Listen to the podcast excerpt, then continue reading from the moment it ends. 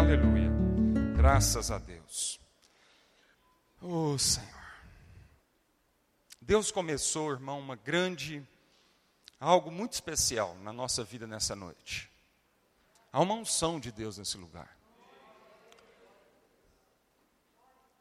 A presença de Deus está nesse lugar. Você não está aqui por acaso. Você não veio aqui essa noite por acaso. Deus está ministrando, está falando. Deus está operando coisas espirituais na nossa vida nessa noite. E Ele vai continuar falando ao nosso coração. Te damos graça, Senhor. Espírito Santo, obrigado pela tua presença em nosso meio. É ela que faz toda a diferença. Se não fosse a tua presença em nosso meio, tudo isso que está acontecendo seria apenas um esforço, um esforço humano para a gente tentar melhorar alguma coisa. Mas não é isso. Foi o Senhor que nos atraiu para esse lugar nessa noite. Foi o Senhor que marcou um encontro conosco aqui nessa noite. Nós oramos para que a terra do nosso coração seja livre nessa noite de todo espinho, de toda pedra. Que seja uma terra sedenta pela tua presença, Senhor. Que seja uma terra fértil para receber tudo aquilo que o Senhor está ministrando no nosso coração nessa noite. Em nome de Jesus. Amém. Eu vou começar declarando uma afirmação, que nós começamos o culto aqui declarando essa afirmação. Rafael declarou essa mesma afirmação e eu queria de, de novamente, para aqueles que não estavam aqui no começo do culto, é, você não precisa abrir a sua Bíblia, não é esse o texto de referência, mas eu quero começar declarando isto. Se Cristo não ressuscitou, os que morreram crendo nele estão perdidos.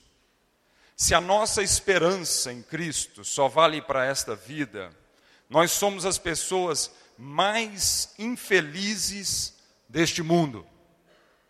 Se a nossa esperança em Cristo se vale, se baseia, só vale para esta vida, aqui na terra, nós somos as pessoas mais infelizes deste mundo.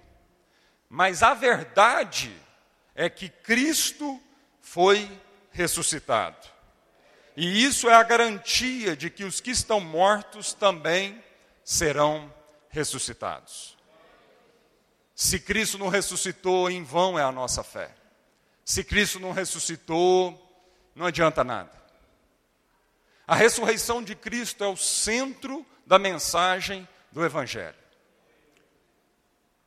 E se a nossa esperança em Jesus, se a nossa procura, a nossa busca a Deus, se baseia, se resume a apenas num Deus que vai dar uma condição melhor de vida para nós aqui na terra, a palavra de Deus está dizendo que nós seremos frustrados, que nós viveremos uma vida triste, nós seremos as pessoas mais infelizes do mundo se nós perdermos a perspectiva da ressurreição e da vida eterna.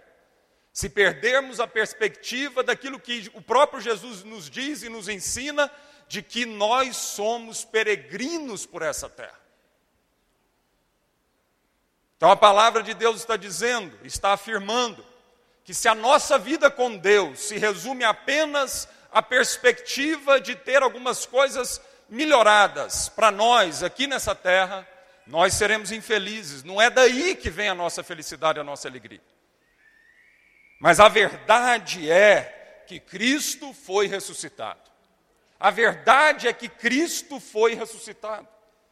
E nós precisamos viver por essa verdade.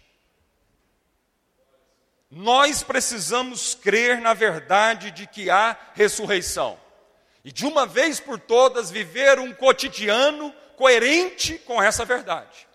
E de uma vez por todas, deixar com que essa verdade de fato mude, transforme prioridades, transforme a nossa agenda, transforme a forma como nós temos investido o nosso dinheiro e a nossa vida. A verdade da ressurreição precisa explodir no meu peito e de fato transformar a minha vida. Ela tem que ser muito mais do que apenas uma história de dois mil anos atrás. Será que a verdade, a verdade de que há ressurreição, isso afeta a sua vida, o seu cotidiano, a forma como você se relaciona com o seu marido, com a sua esposa, com os seus filhos, a forma como você se relaciona com o dinheiro, a forma como você se relaciona com o seu vizinho, o seu patrão? Será que essa verdade afeta isso? Ou será que toda a nossa fé em Jesus é para vivermos alguns 80, 50, 90, 100 anos aqui na terra.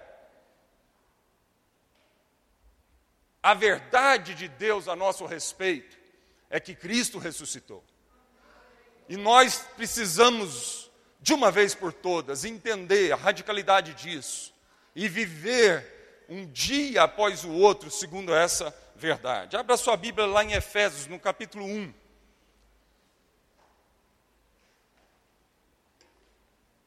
Efésios, no capítulo 1, nós vamos ler do verso 15 ao 22. Por essa razão,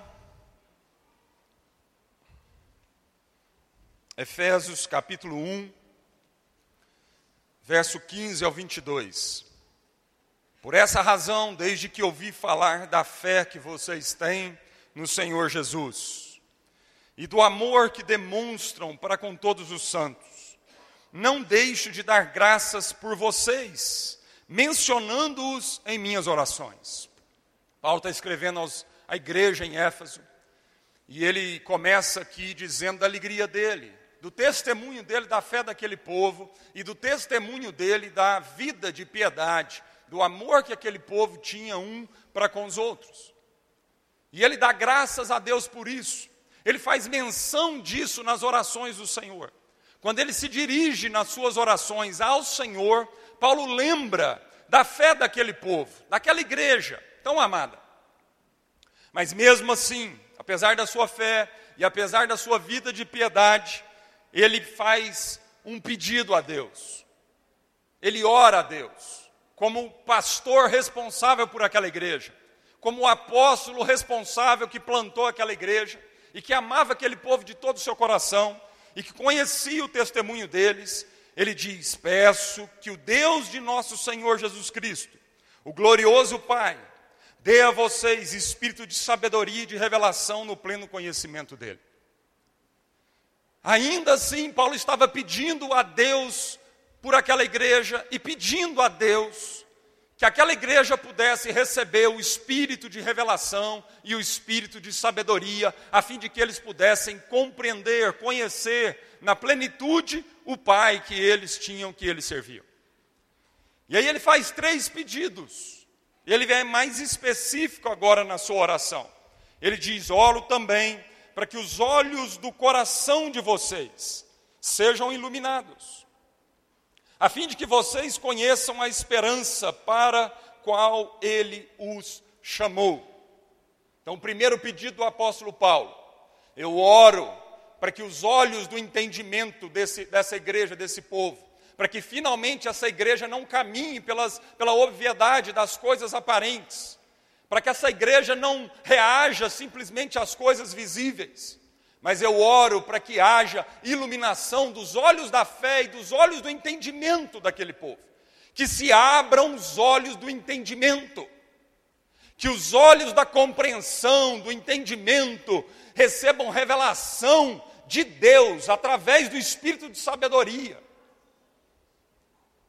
Eu oro para que vocês conheçam a esperança do chamado de vocês é, é possível então deduzir que é possível crer em Jesus, é possível ter uma vida de piedade e, no entanto, ainda estar obscurecidos para a realidade de uma vocação em Deus. Se Paulo está orando por essa igreja, que ele diz que conhece o testemunho de fé e de amor daquela igreja, ainda assim ele está pedindo por um espírito de revelação e de sabedoria. Então ele está falando a respeito de nós, eu e você, que caminhamos com Jesus, que amamos Jesus e que queremos servir Jesus de todo o coração, que cremos no Senhor Jesus. Mas ele está dizendo que ainda assim é possível vivermos uma vida obscurecida que tem que haver mais revelação da parte de Deus ao nosso coração, para que a gente conheça a esperança da nossa vocação. Quantos irmãos em Jesus que estão aí, né, caminhando em círculo, que não conseguem romper, caminhar, avançar, porque estão embaraçados. Porque não conhecem a sua vocação, ou porque se conhecem a sua vocação, não obedecem à sua vocação. Segunda coisa, eu oro para que o os olhos do coração de vocês sejam iluminados, a fim de que vocês conheçam as riquezas da gloriosa herança dele nos santos. Oro para que os olhos de vocês sejam iluminados, para que finalmente vocês parem de murmurar nas coisas da vida e entendam de uma vez por todas o valor do reino de Deus, o valor da presença de Jesus o tesouro que é Cristo Jesus, que vai fazer com que a gente considere todas as outras coisas como coisas secundárias na nossa vida, porque finalmente eu encontrei o tesouro e é a Ele que eu quero servir, conhecer e obedecê-lo. Oro para que finalmente os olhos de vocês sejam iluminados, a fim de que vocês conheçam as riquezas da gloriosa herança de vocês na comunhão dos santos e ele faz um terceiro pedido em oração, que é onde eu quero mais me ater nessa noite. Ele diz assim: Eu peço a Deus, pela iluminação do vosso entendimento, para que vocês vejam, percebam, entendam a incomparável grandeza do seu poder para conosco, os que cremos conforme a atuação de sua poderosa força.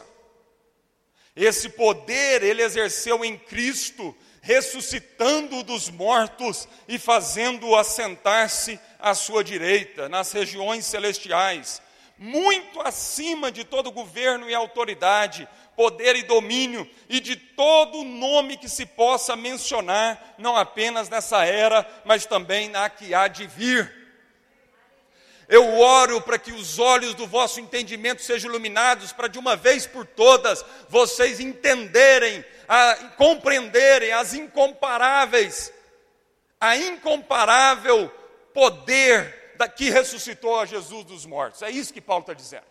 E o fez assentar acima de todo domínio, de todo principado e potestade, para que finalmente vocês caminhem por esse poder para que finalmente vocês não apenas conheçam uma história de ressurreição, mas que vocês vivam uma vida condizente diariamente ao poder que ressuscitou a Cristo dos mortos.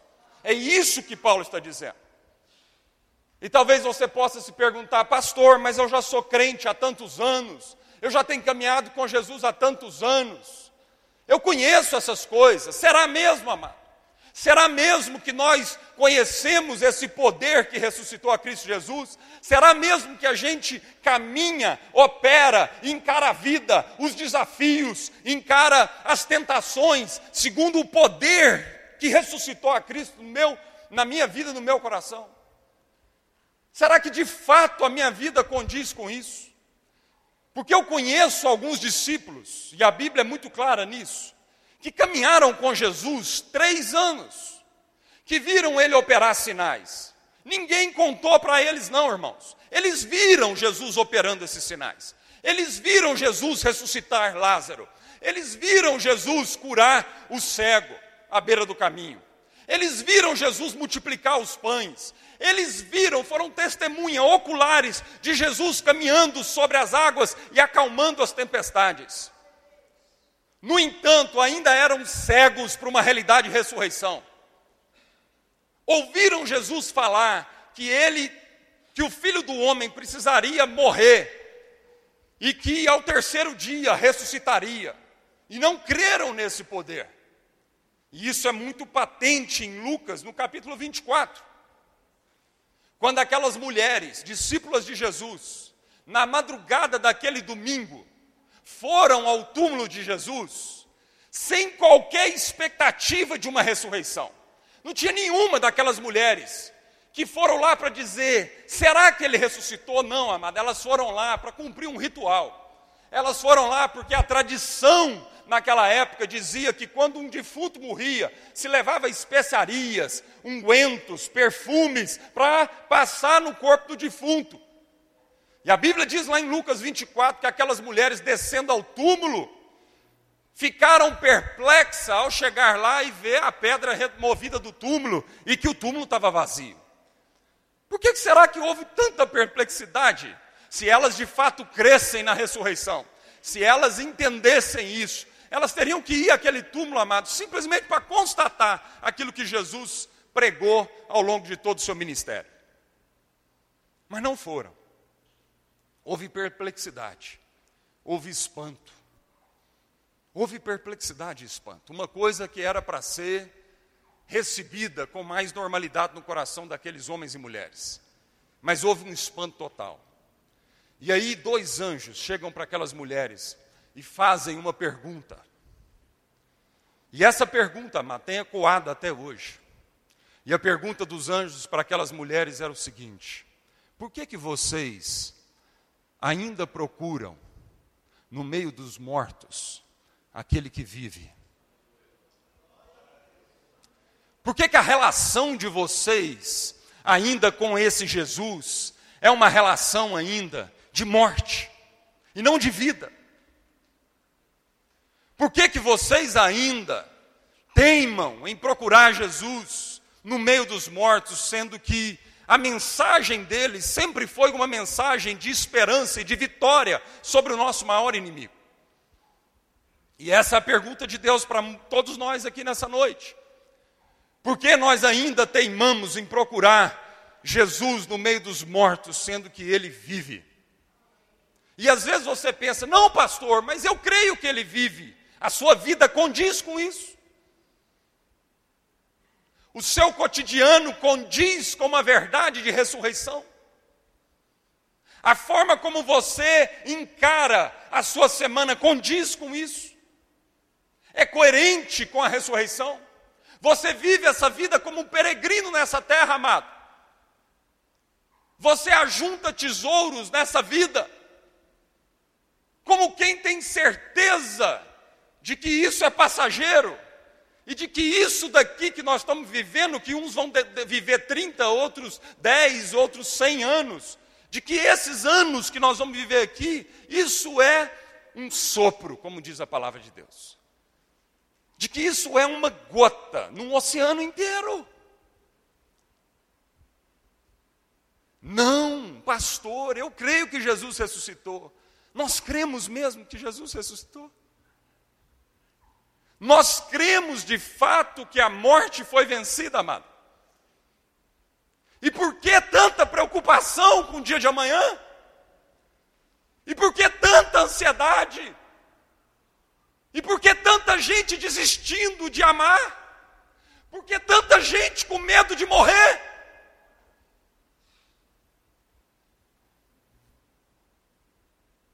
Aí nós vamos percebendo que apesar de conhecer uma história de ressurreição, a nossa vida ainda não condiz com a ressurreição.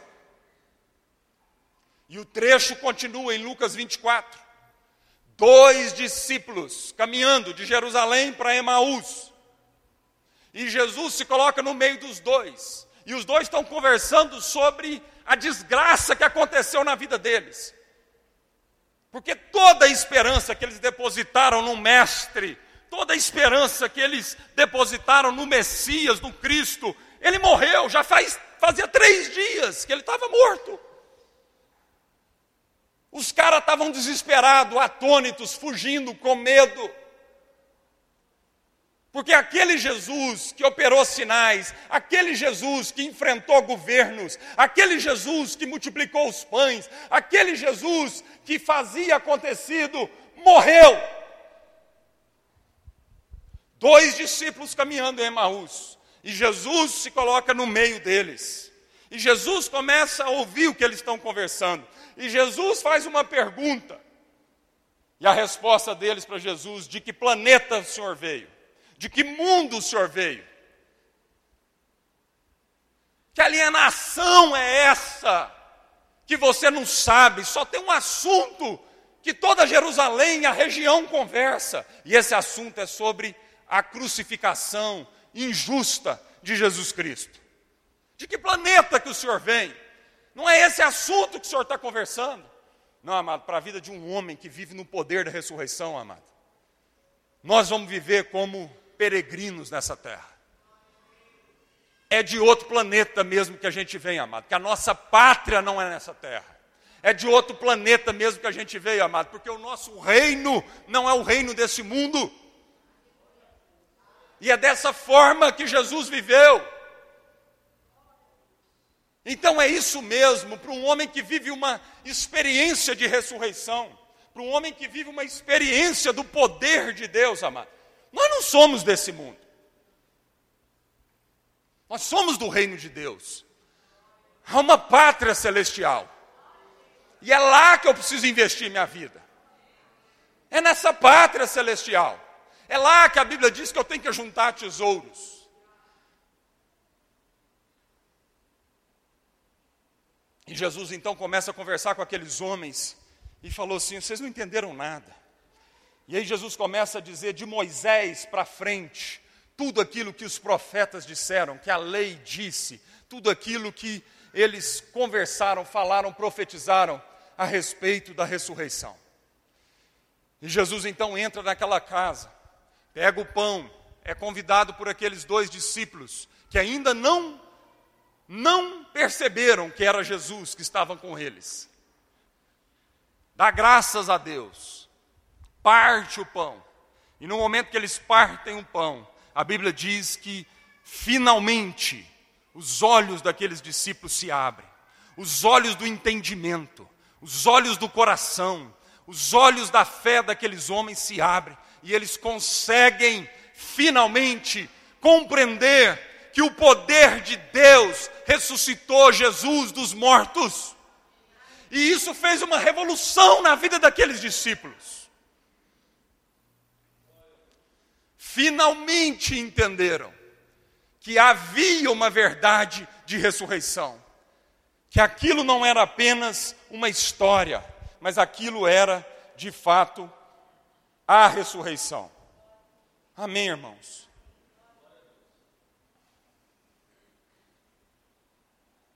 a obsessão, a obsessão por um Jesus que apenas de jeito nesta vida aqui, está nos cegando para o entendimento de uma vida de ressurreição. Está nos cegando para esse entendimento. Enquanto eles estavam obcecados por uma libertação do Império Romano, eles não conseguiam discernir, entender, enxergar o que de fato estava acontecendo. E isso é muito claro lá em Lucas 24, 21, quando os dois homens chegam para Jesus e diz assim, antes de perceber que era Jesus conversando com eles, e a nossa esperança era que fosse ele quem iria libertar o povo de Israel. Porém, já faz três dias que tudo isso aconteceu. A frustração era enorme. A cegueira era maior ainda. E a frustração e a cegueira eram grandes, porque aqueles homens ainda criam num Jesus que iria apenas resolver as questões políticas e econômicas de uma nação de Israel. Mas não entenderam aquilo que Jesus estava provocando de libertação e de vitória na vida dele, muito mais do que simplesmente libertar uma nação de, uma, de um jugo de opressão. Mas não, obcecados por isso, obcecados por isso, não conseguiram viver uma vida de ressurreição. Não conseguiram discernir o Jesus ressurreto em frente deles. Por conta da obsessão, dos paradigmas, dos filtros nos seus olhos, de uma fé que se limitava apenas às coisas dessa vida. E Paulo diz que se a sua esperança em Cristo se limita apenas às coisas dessa vida, você será o homem mais infeliz de todos os homens. A libertação de Jesus não era apenas econômica, a libertação de Jesus não era apenas política, ela não era apenas social, mas era uma libertação completa, era uma libertação da morte, uma libertação total de todas as estruturas de opressão e de todos os mais profundos medos e ansiedades do coração humano. A ressurreição de Jesus não diz respeito só às contas que você tem que pagar amanhã. A ressurreição de Jesus não diz respeito só a uma sobrevivência de vida. A ressurreição de Jesus diz respeito a uma novidade de vida, a uma transformação completa, a uma certeza que eu posso deixar o velho homem para trás e eu posso viver uma novidade de vida para mim. A ressurreição de Jesus é a certeza que eu tenho de que o pecado que operava na minha vida é possível agora eu viver fora da prática desse pecado uma novidade de vida por completo, não apenas para nos libertar de situações né, desconfortáveis dessa vida, de apertos financeiros. A libertação de Jesus, amado, é para ensinar a gente que nós podemos viver contente em toda e qualquer situação. A ressurreição de Jesus é para nos mostrar que é possível viver contente no meio do caos.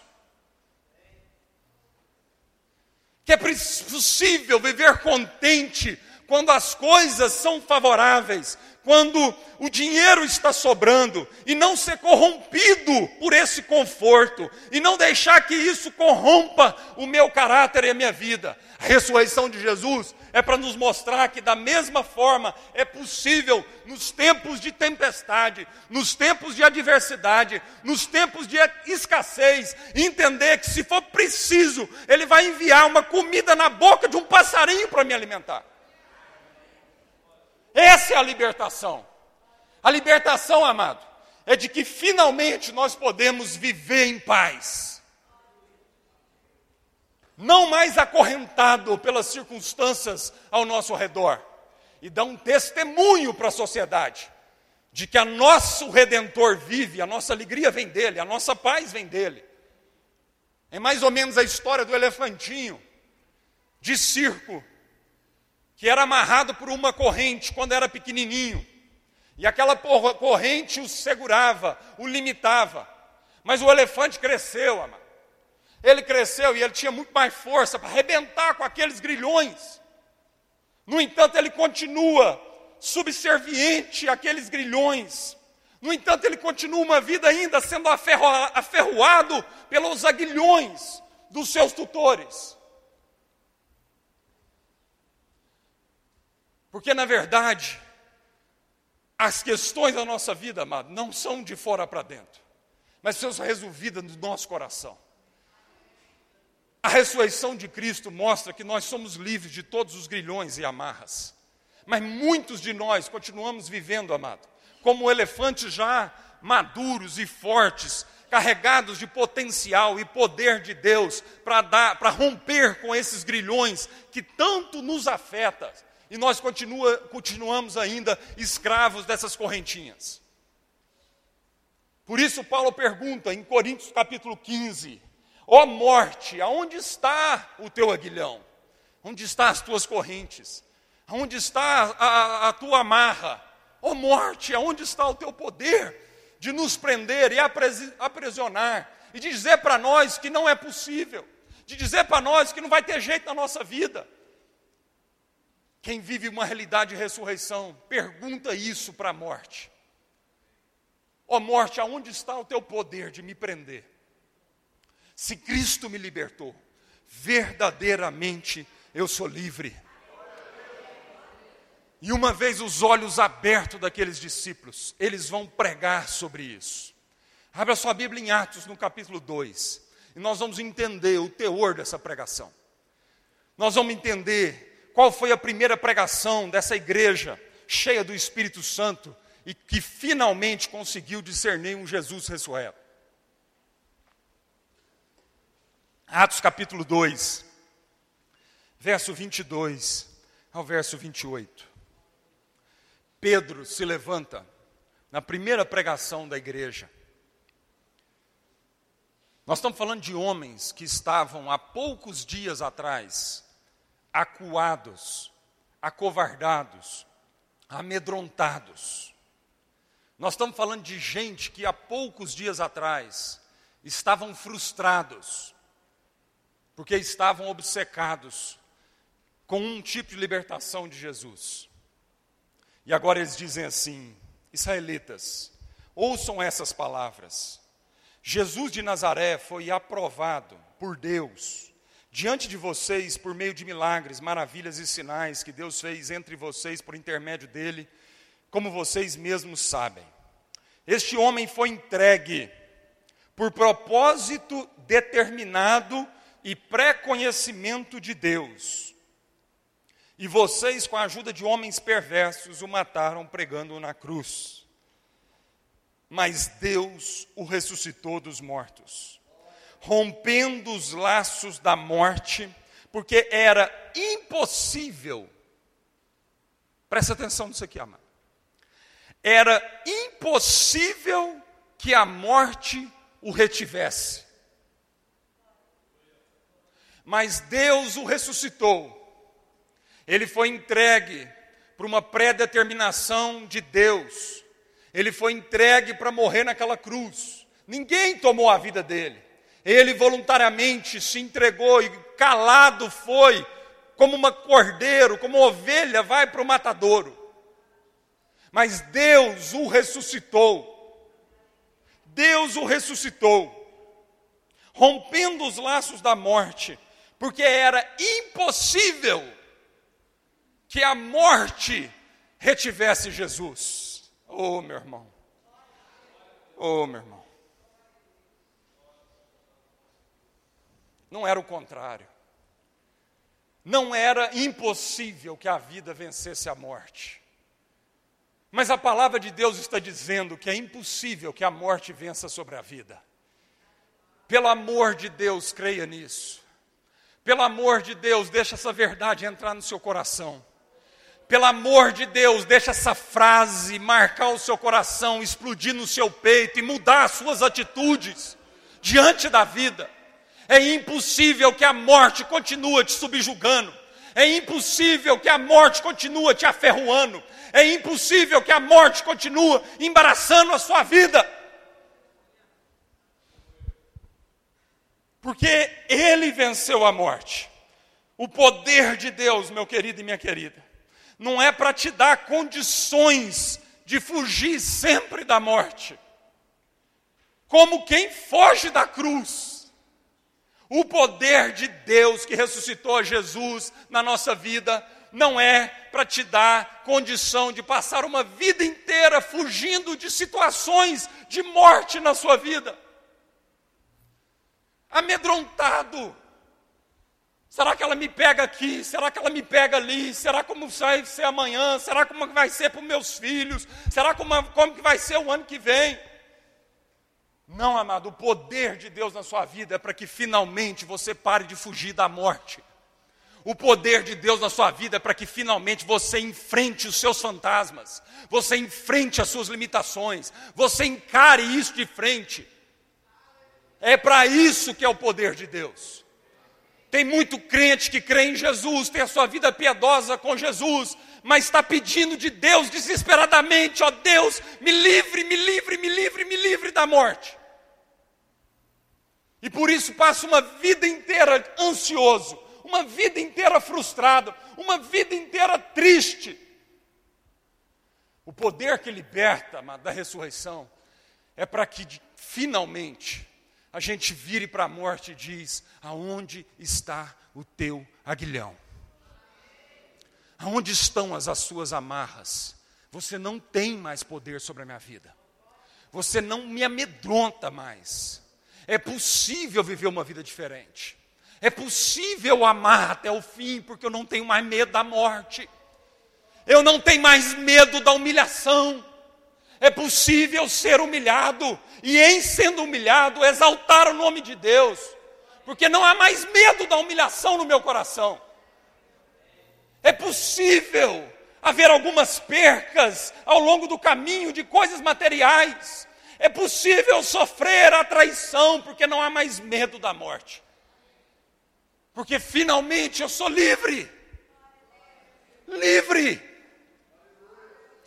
Livre, porque é impossível para a morte continuar me prendendo. Essa é a libertação, amado.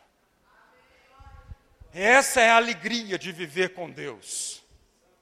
Encara a morte, avance diante dela, não recue.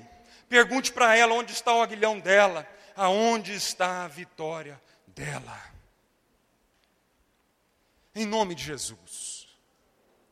E finalmente, finalmente, a Bíblia termina em Apocalipse, no capítulo 12, o último livro da Bíblia, dizendo a seu respeito e a meu respeito, a respeito da igreja, dizendo para a igreja: eles o venceram eles o venceram. Eles o venceram pelo sangue do Cordeiro. Eles o venceram pelo sangue de Cristo. Eles o venceram pela palavra do testemunho que deram. E a palavra do testemunho que deram foi: mesmo em face da morte, eles não amaram a sua própria vida mesmo em face da morte, eles não fizeram opção pelo egoísmo. Mesmo diante da humilhação, diante da traição, diante do roubo, diante da injustiça, eles não recuaram, eles perdoaram. Eles perdoaram porque o poder da raiz de amargura já não alcança mais meu coração. É possível perdoar. É possível virar a face, é possível perdoar mais uma vez, sem medo da humilhação, sem medo da injustiça, sem medo de ver vituperados os meus direitos. Somos livres. Eu não estou preso aos meus direitos. Eu não estou preso ao meu senso de justiça.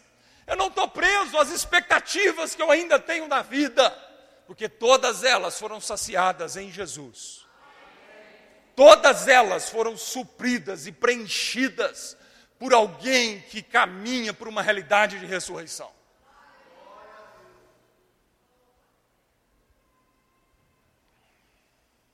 Eles o venceram pelo sangue do Cordeiro. E porque viveram uma vida coerente, o testemunho era coerente, o cotidiano era coerente, o dia a dia era coerente. Coerente com o quê? Encararam a morte. Mesmo em face da morte, não desistiram, não optaram por si mesmo, não recuaram, não se entregaram ao pecado, mas tomaram a sua cruz e seguiram. Meu irmão, todos nós, todos nós, vamos ter na nossa vida um momento de Monte de Oliveira e um momento de Gólgota. E tem muita gente dizendo: todo mundo me abandonou, todo mundo me abandonou, ninguém me ligou, ninguém foi atrás de mim, ninguém se importou por mim. É, meu irmão, é, meu irmão. O nosso Mestre, o Senhor Jesus, no momento de maior angústia, todos espirraram um para cada canto, e ele tomou a sua cruz sozinho, ele Deus, e foi até o fim cumprir a sua vocação. E venceu a morte. Sabe para quê, amado? Para que você e eu não tenhamos mais essa desculpa de jogar na vida dos outros a responsabilidade que só a nós compete. Nós não vamos poder jogar essa responsabilidade para ninguém. Jesus está dizendo: meu filho, eu tenho uma vida de poder de ressurreição para você. Você quer viver isso? Toma sua cruz e siga-me. Não tenha medo do confronto. Não tenha medo das transformações. Não tenha medo da humilhação. Não tenha medo da exposição. Não tenha medo. Não tenha medo, querido, arrepende. E você vai viver uma verdade e ressurreição na sua vida. E os olhos do vosso entendimento serão abertos. Quando finalmente a gente entender que Jesus diz que aquele que passar uma vida inteira tentando se safar, vai perder a sua vida, está perdendo a sua vida. A vida não consiste em se safar. A vida não consiste em fazer escolhas em você em primeiro lugar. Pelo amor de Deus, a vida não é isso. A vida é amar. A vida é entregar. Se você passar ainda uma vida inteira tentando salvar, você está perdendo, está escorrendo por seus dedos. Quanto mais você tenta agarrar, quanto mais você tenta proteger, quanto mais você tenta no seu braço, quanto mais você se fecha, está escorrendo a vida, está passando a vida. Mas aquele que finalmente entendeu o poder da ressurreição e entregar, em tomar a sua cruz e entregar, esse vai encontrar a sua vida. Esse vai achar a vida. Porque a vida está no repartir o pão, a vida está no entregar. Para de fugir da morte, para de fugir dos seus fantasmas, para de fugir tanto dos seus inimigos. O Senhor é meu pastor e Ele vai pegar na minha mão e nós vamos atravessar por esse vale de sombra de morte. O Senhor é meu pastor, é verdade, Ele me faz deitar em verdes pastos, Ele me guia para uma vereda de justiça, mas Ele me faz passar finalmente por um vale de sombra de morte. Para que finalmente o último dos nossos inimigos seja vencido. E há um banquete para você do lado de lá desse vale. Há uma mesa preparada para você do lado de lá desse vale. Há um banquete de paz, há um banquete de propósito, há um banquete de alegria, há um banquete de exultação, ainda que as coisas estejam difíceis. Há vida para você do lado de lá desse vale de morte. Mas nós temos que passar por esse vale de sombra de morte. Nós temos que encarar isso. E a minha oração é que Deus faça isso com você e comigo. A minha oração é que Ele pegue firme na nossa mão. Assim como Ele pegou na vida daqueles discípulos amedrontados, temerosos, acovardados, e diz: Pai, seja com vocês. Assim como eu venci, vocês vão vencer. E aqueles homens, aqueles homens e mulheres revolucionaram o mundo daquela época. Transtornaram o mundo daquela época.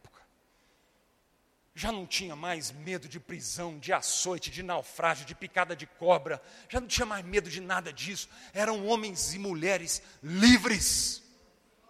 Livres. E sendo livres de todos e de tudo, entenderam o privilégio de se tornarem escravos uns dos outros. Ah, meus irmãos, esse é o poder do Evangelho. Quando finalmente você e eu entendermos que nós somos livres, totalmente livres, nós vamos conseguir amar até o fim e servir até o fim. Porque se não amar, tudo vai continuar sendo uma moeda de troca.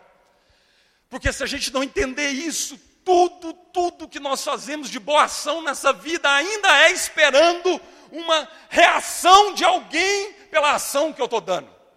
E isso escraviza, isso oprime, isso frustra, isso dá úlcera, isso dá câncer, isso faz cabelo cair. Mas quando finalmente a gente entender que nós podemos passar pelo vale de sombra da morte, que a morte foi vencida, então nós receberemos libertação total. E aí nós vamos conseguir amar totalmente. Sem esperar nada em troca. Como Ele nos amou. Em nome de Jesus. Feche seus olhos. Porque Ele vive, eu posso crer no amanhã. Porque Ele vive, eu posso crer que, que nós teremos vitória. Porque Ele vive, eu posso encarar meus fantasmas. Porque Ele vive, eu posso encarar os pecados na minha vida que eu tenho que encarar. Porque Ele vive, eu posso confessá-los. Porque Ele vive, porque Ele vive, eu posso sofrer humilhação. Porque Ele vive, eu posso tomar numa face e virar outra. Porque Ele vive, eu posso finalmente entender que é melhor dar do que receber. Porque Ele vive, nós podemos crer no amanhã. Ainda que o dia de hoje esteja difícil, ainda que o dia de hoje esteja complicado, ainda que as coisas estão apertadas no meu coração, na minha vida, porque Ele vive, eu posso exultar. Porque Ele vive, eu posso me alegrar no meu coração e eu posso exultar com os meus lábios. Deus te trouxe nesse lugar essa noite, meu irmão. Porque Deus quer te libertar completamente. Deus quer te libertar de você mesmo. Deus quer te libertar das suas limitações. Há muito mais de Deus para a sua vida. Deus quer te levar muito mais além do que você pode pensar, imaginar ou sonhar. Mas você precisa encarar a sua morte. Se o grão de trigo cair na terra, se ele não morrer, ele vai ficar só, frágil. Ele vai continuar sendo apenas um sonho, uma promessa. Ele vai continuar sendo apenas um ideal que nunca foi concretizado. E o cemitério está cheio de gente enterrada que passou uma vida inteira tentando se salvar e terminou só. E não viveu a plenitude de Deus. Agora, meu irmão, minha irmã, se o grão de trigo cair na terra, ele não morrer, ele fica só.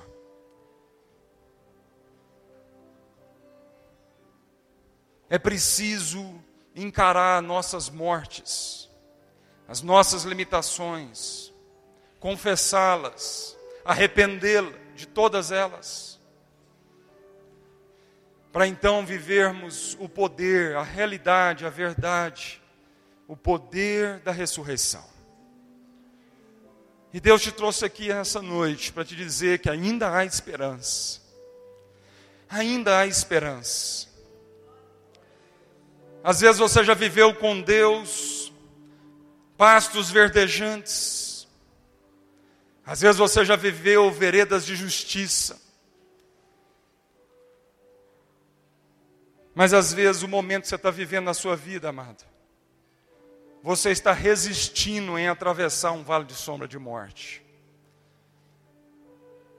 Confia em Deus. Confia no amor de Cristo pela sua vida. Solta. Solta as coisas que estão te amarrando. Solta o pecado que tão de perto está te amarrando. Confia no amor de Deus. Deus não está te pedindo para confiar em ninguém. Deus está te pedindo, confie em mim, meu filho. Confie em mim, minha filha. Vamos passar por esse vale de sombra da morte juntos, porque eu já passei por ele e eu já venci. Eu sei o que, que isso significa, eu já passei por ele. Eu passei com ele para segurar bem forte na sua mão, para que você dê conta de passar por ele também. Esse vale não vai te prender para sempre. Mas Deus te chamou para ter vitória na sua vida. Para vencer em Cristo Jesus. Se você quer passar e atravessar esse vale definitivamente na sua vida com Jesus, e somente com Jesus, entendendo que ninguém mais nessa vida vai ser responsável por você passar por esse vale. Fique de pé onde você está. Nós queremos orar para que Jesus segure bem firme na sua mão. E para que Jesus te guie por esse vale de sombra da morte, tire todo o medo do seu coração. Ora, Oh Espírito Santo de Deus. Que a igreja esteja em oração, amado. Nós estamos enfrentando aqui um momento único na vida de muita gente aqui. Não disperse nesse momento. Deus está nesse lugar. E Deus está promovendo mudanças na vida de pessoas aqui eternas. Transformação eternas. Chega! Chega! Em nome de Jesus Cristo, pelo poder que ressuscitou Jesus, chega de você sendo a viver uma vida aferroado pelos grilhões do medo e dos fantasmas da morte na sua vida. Chega em nome de Jesus. Livre você foi chamado para viver uma vida livre. Livre. Livre do pecado. Livre da cobiça. Livre da ganância que tem te matado e corroído por dentro. Você foi chamado para a liberdade de amar, a liberdade de perdoar, a liberdade de cantar, de louvar, a liberdade de evangelizar sem culpa nos seus ombros. Chega de culpa. Chega de culpa. Morte. Chega do aguilhão da culpa no coração dos meus irmãos.